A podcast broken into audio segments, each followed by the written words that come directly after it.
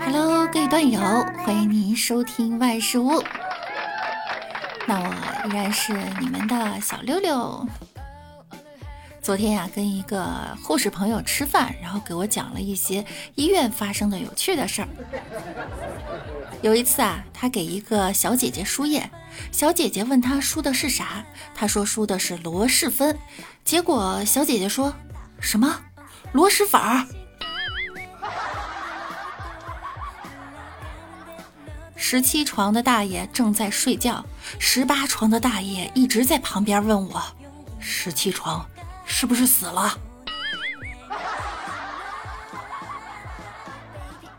有一次，在给十五床大爷灌肠的时候，大爷都拉出来了，还一直说：“我能憋住。”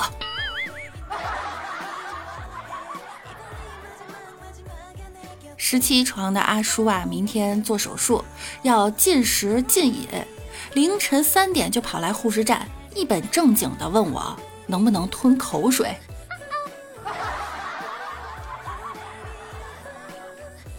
让大爷的女儿给大爷剪指甲，过一会儿，大爷把指甲盖给我送来了，说你要的指甲盖，以为要用指甲盖化验呢。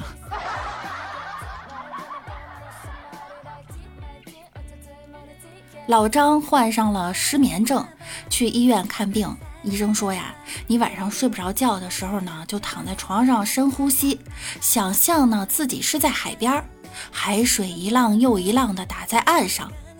过了几天，老张去复诊的时候，对医生说：“不行，我还是失眠。”医生问：“你有没有按我的办法做呀？”老张说：“我严格的按照你说的去做了。”医生又问。那你怎么还是睡不着呀？老张说：“哎，岸边总是有一些穿着比基尼的美女走来走去。”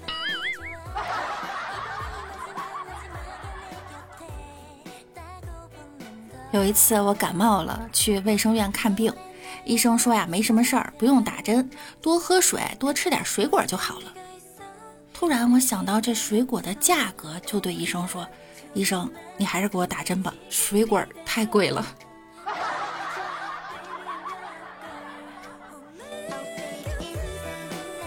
有个临床的同事，个子不高，还长了一张娃娃脸。有一天他值班写病历啊，我去找他聊天，正写着，来了个患者看病，我就指指同事，哎，这位是医生。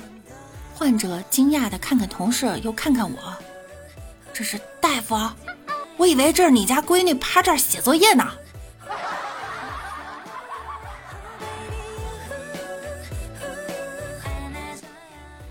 一个年轻的女人抱着哇哇哭的婴儿去看病，医生啊见多识广，他也没怀疑啥不对。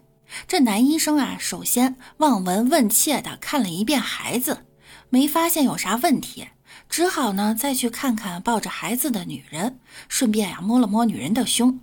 男医生说：“啊，奶水不足，这孩子是饿的。”没想到这女的不乐意了，骂道：“你他妈的也不开口，先问问你就摸，我是孩子他小姨。”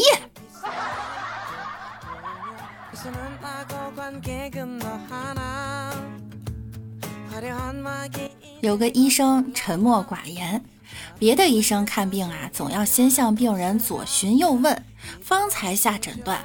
可他呢，不等病人开口，自己也不说话，就动手治疗了。邻居们对他夫人说：“您先生真是名医高手，您脸上多光彩呀。”夫人说：“是不是名医我不知道，不过以前很长时间他一直干兽医。兽医不用说话哈。”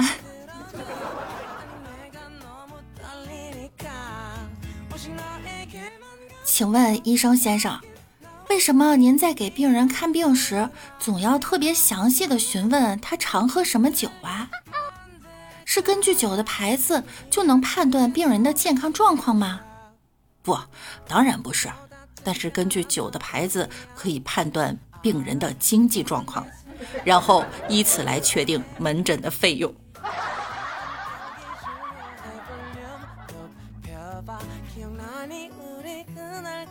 一次陪妈妈去看病，心血管科，听见前面的病人问医生大概治好需要多少钱，医生头也没抬的问：“你家几套房？”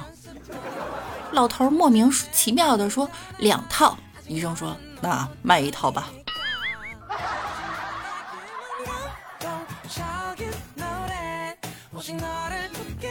小天行被妈妈带去医院看病，医生为了让小天行不那么紧张啊，就指着他的耳朵逗他说：“小朋友，这是你的鼻子吗？”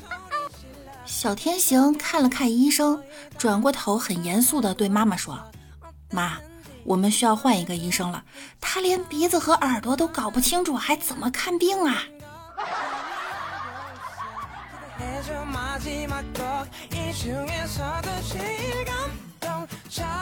在公园转悠，遇到一个坐轮椅的大爷，就问啊：“您的腿是怎么回事？”大爷回忆道：“记得四十年前看病误诊，我就打断他说：‘啊，医生误诊导致双腿失灵了吗？’大爷说：‘不是我给别人误诊，后来被人打断了腿。’”